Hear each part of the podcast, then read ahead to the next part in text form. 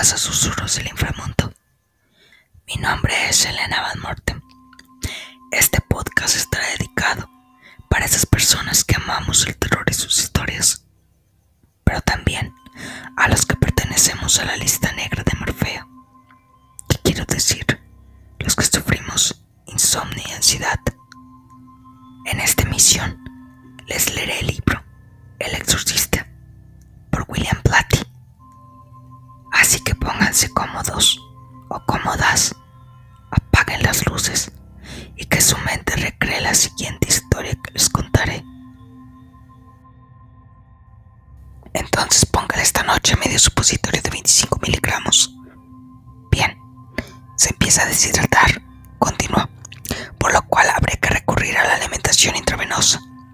Mañana primera hora llame a una farmacia y diga que le manden esto enseguida. Deslizó la libreta hacia Sharon. Mientras tanto, como duerme, puede empezar a darle el suero sustaken. Bien, asintió Sharon, así lo haré. Sin dejar de tomar la sopa, dio la vuelta a la libreta y leyó lo recetado. Caras lo observaba. Luego frunció el ceño en un gesto de concentración. ¿Es usted su institutriz? Sí. ¿Le ha enseñado algo de latín? No, no le he enseñado nada. ¿Y alemán? Solo francés. ¿A qué nivel? La de matin. Bastante adelantado. Pero nada de alemán ni de latín. No.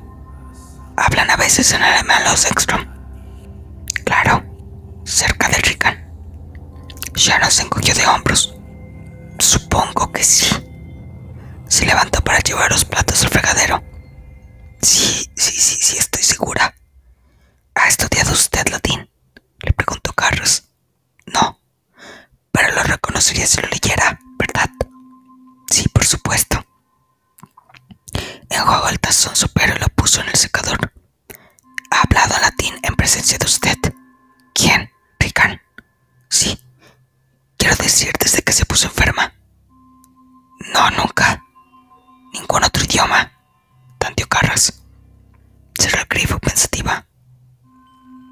Creo. ¿Qué? Creo. Frunció el ceño.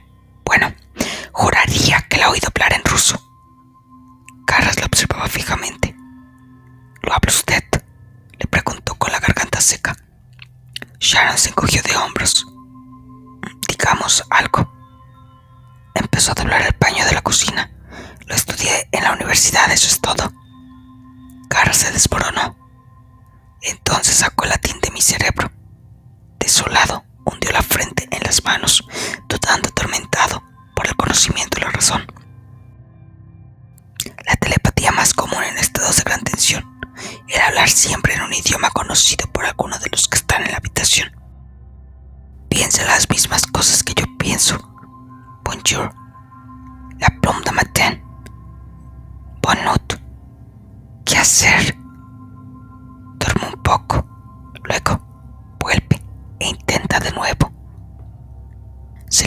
Sharon borrosamente, pues tenía la vista empañada.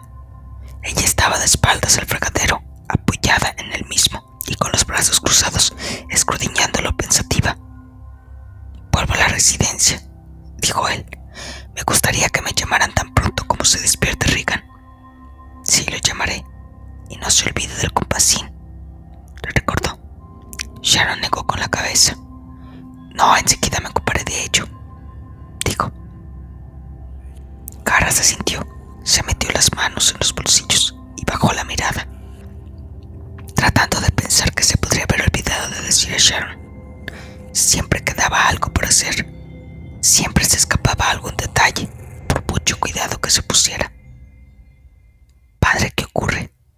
Ocho que le preguntaba con cierta preocupación. ¿Qué es? ¿Qué es lo que realmente le pasa a Rican? Levantó los ojos apagados y llenos de obsesión. En realidad no lo sé, contestó inexpresivamente.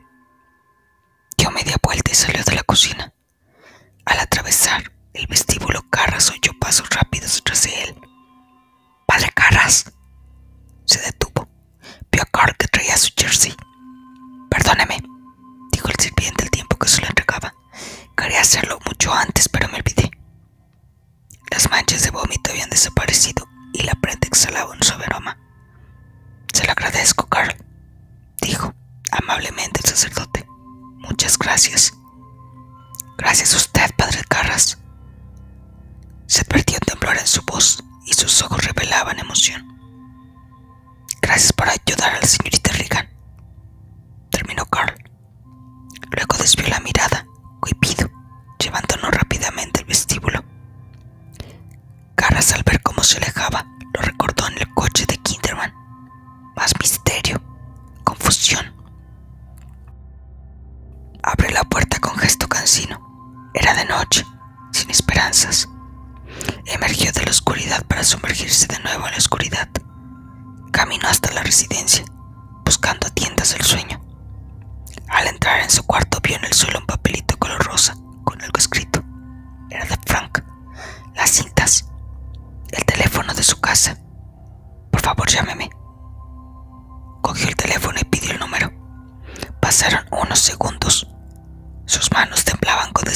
So this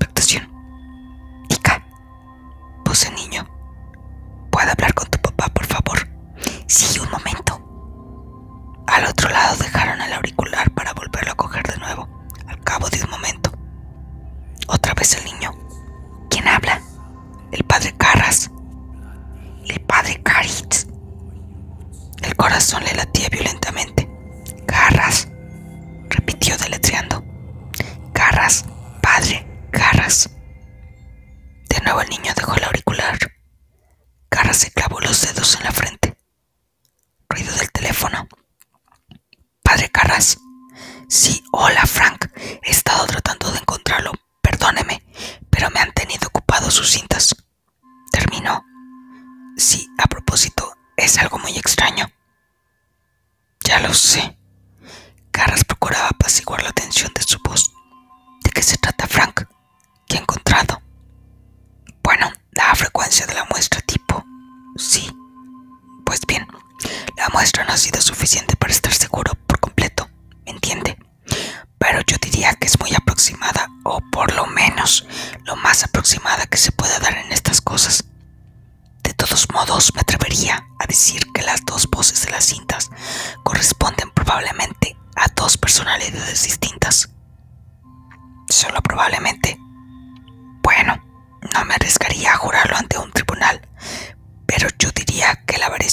Casi ínfima.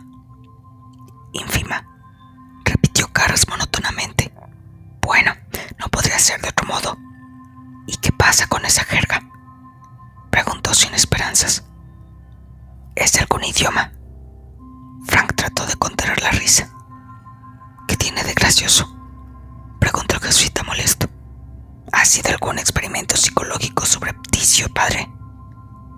No sé qué me quiere decir Frank. Pues creo que se le mezclaron las cintas o algo por el estilo. Es Frank. ¿Se trata o no de un idioma? Lo interrumpió Carras. Yo diría que sí. Carras se puso rígido. Me está tomando el pelo. No. ¿Qué idioma es? Preguntó incrédulo. Inglés. Durante un momento Carras permaneció mudo y cuando habló de nuevo lo hizo con voz quebrada.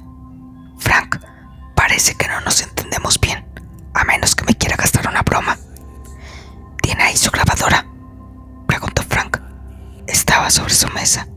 Sí. Tiene mecanismo de retroceso. ¿Por qué? ¿Lo tiene o no? Un momento. Irritado. Carras dejó el auricular y quitó la tapa de la grabadora para comprobarlo.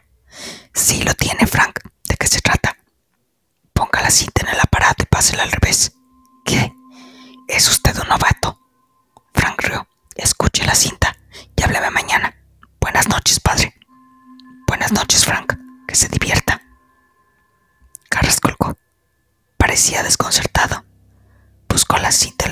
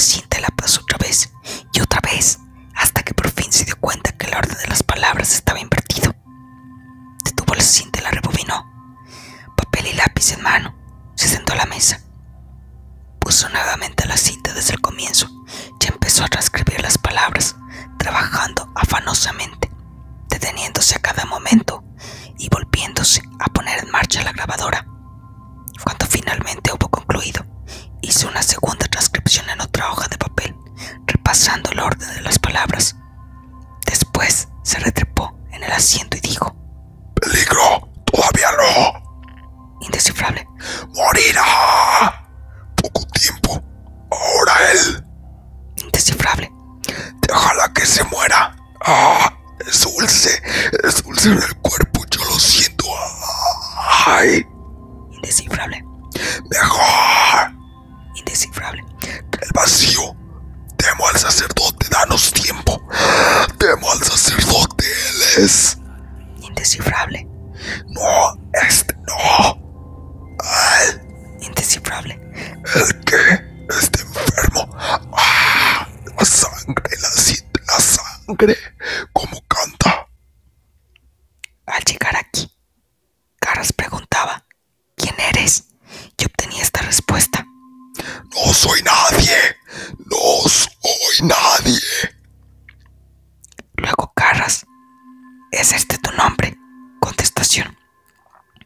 No tengo nombre, no soy nadie. Muchos, déjenos ser.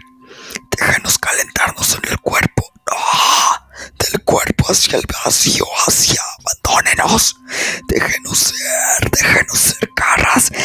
Merren, merren. Una y otra vez volví a leerlo, obsesionado por el tono, por el presentimiento de que hablaba más de una persona hasta que la repetición misma embotó su percepción de los sonidos y le hizo que parecieran corrientes. Dejó sobre la mesa la libreta en que había escrito y se restregó la cara, los ojos y hasta los pensamientos. No era un idioma desconocido, y escribir al revés con facilidad no era para nada paranormal, y ni siquiera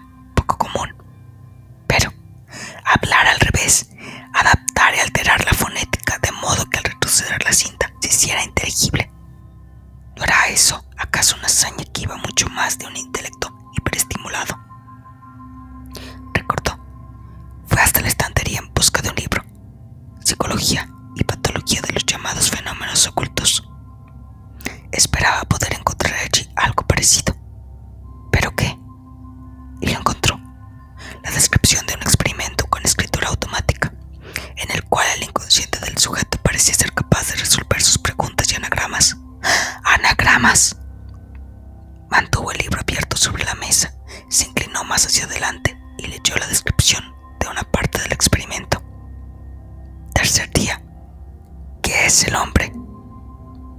Liz Aon Pamade asked. Es un anagrama, sí. ¿Cuántas palabras contiene?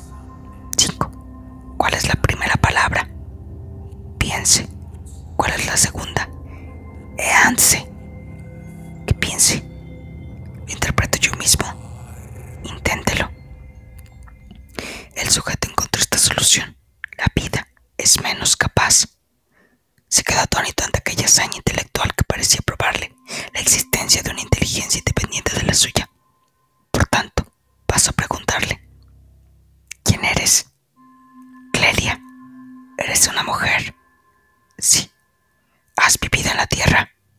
No. ¿Volverás a la vida? Sí. ¿Cuándo?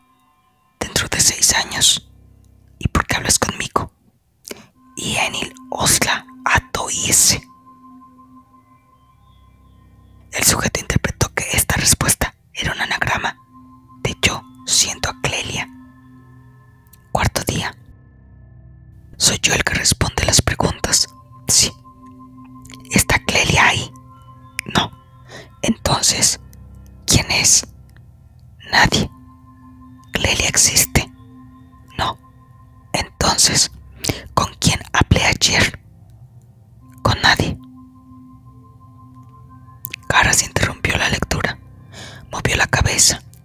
No veía allí ninguna proeza paranormal, solo las ilimitadas habilidades de la mente.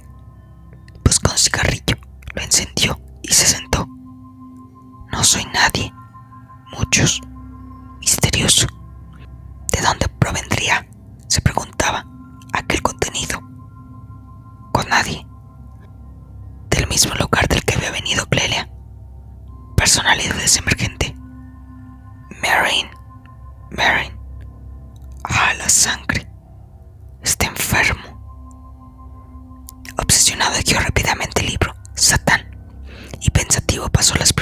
Hasta la inscripción inicial. No permitas que el dragón sea mi guía. Expelió el humo del cigarrillo y cerró los ojos. Tosió. Sentía la garganta inflamada e irritada. Aplastó el cigarrillo. El humo le hizo lagrimear. Estaba exhausto. Sentía los huesos rígidos como tubos de acero. Se levantó para poner en la puerta por fuera el cartelito de no moleste. Luego apagó la luz de la habitación, bajó las persianas, se quitó lentamente los zapatos y se desplomó sobre la cama. Fragmentos. Rican, Dennings, Kinderman. ¿Qué podría hacer? Tenía que ayudar. ¿Cómo? Sondear al obispo con lo poco que sabía. Creía que no. Nunca podría argumentar el caso en forma convincente. Déjenos ser. Déjame ser, respondió él al fragmento, inmóvil pesado. Lo despertó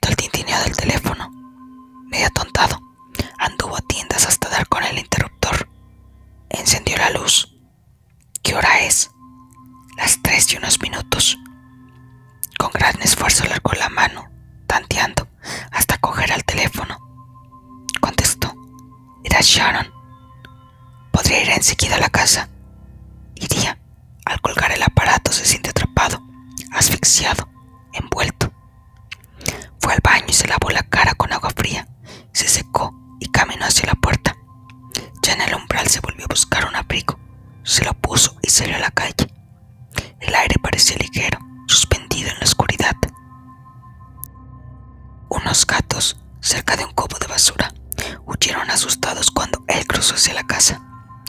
Sharon lo recibió en la puerta. Tenía puesto un jersey y estaba envuelta en una manta. Veíase asustada, alterada. Perdóneme, padre, le susurró al entrar, pero he creído que tenía que ver esto. ¿De qué se trata?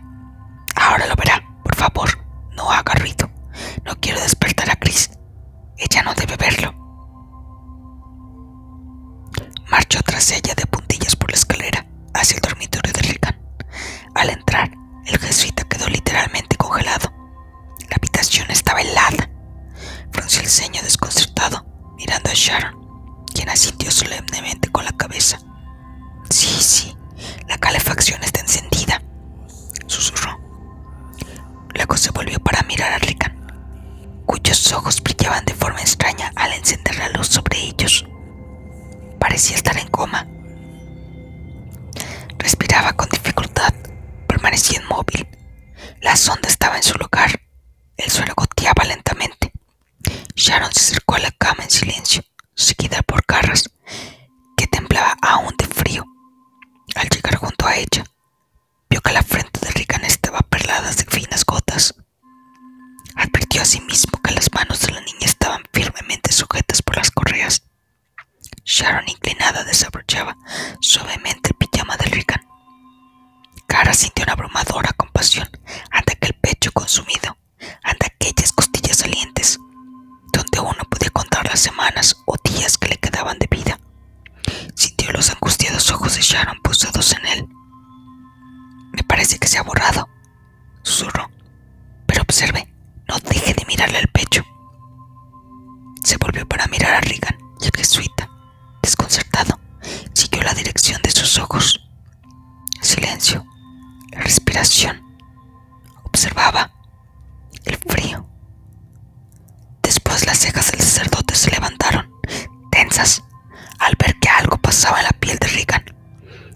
Tenue color rojizo, aunque de forma bien definida, como letras escritas a mano. Se acercó para ver mejor. Otra vez, susurró Sharon. Bruscamente, Carras comprobó que se sentía piel de gallina en los brazos. Ello no se debía al frío de la habitación, sino a lo que estaba viendo en el pecho de la niña. Como en bajo relieve, nítidas, surgían letras en la piel, rojo como la sangre, palabra. Ayúdeme. Es su letra, musitó Sharon. Aquella mañana a las nueve, Demian Carras pidió permiso al rector de la Georgetown University para practicar un exorcismo. Lo obtuvo e inmediatamente después se dirigió al obispo de la diócesis, quien escuchó atentamente cuanto le dijo Carras. ¿Está usted convencido de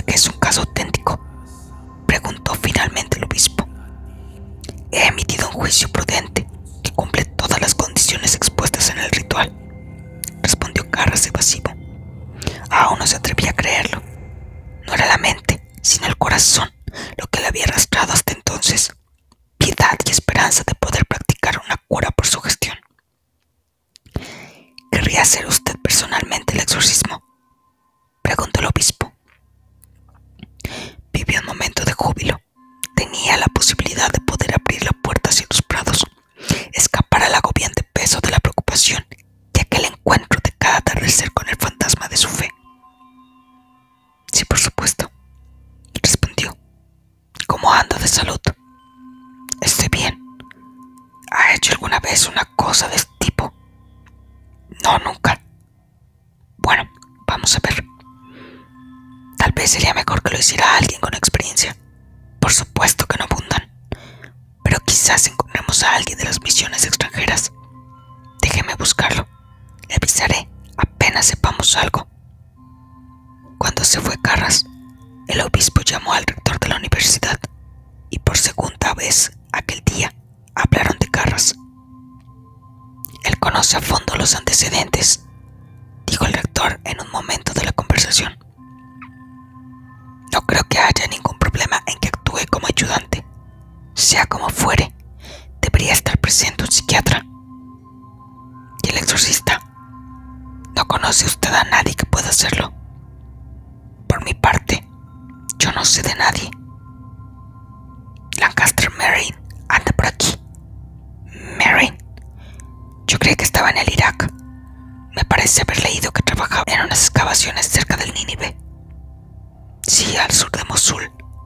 Pero terminó y regresó hace tres o cuatro meses. Está en Cookstock, dando clases. No, trabajando en otro libro. Dios nos ampare. Pero ¿no crees que es algo viejo? ¿Cómo anda de salud? Yo creo que debe de encontrarse bien. De lo contrario, no iría por esos mundos de dioses cavando tumbas. ¿No te parece? Sí, supongo que sí. Y además él tuvo ya una experiencia, Mike. No lo sabía. Por lo menos, eso es lo que se comenta. ¿Cuándo ocurrió? Hace 10 o 12 años en África. Se dice que el exorcismo duró varios meses. Al parecer casi fue causa de su muerte. En tal caso dudo que quiera hacer otro. Aquí hacemos lo que nos ordenan, Mike. Todos los rebeldes están entre ustedes, los del clero secular. Gracias por recordármelo. Bueno, ¿qué decides? Pues que lo digo en tus manos y en las de la provincial. Aquella tarde de silenciosa espera, un joven seminarista caminaba por los terrenos del seminario de Woodstock, en Maryland. Iba en busca de un viejo jesuita, canoso y erguido. Lo encontró en un sendero paseando por un bosquecillo. Le entregó un telegrama. El anciano se lo agradeció con una cariñosa mirada.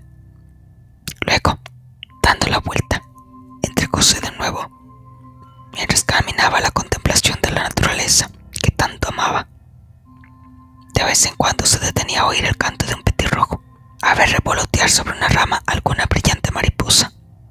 No abrió ni leyó el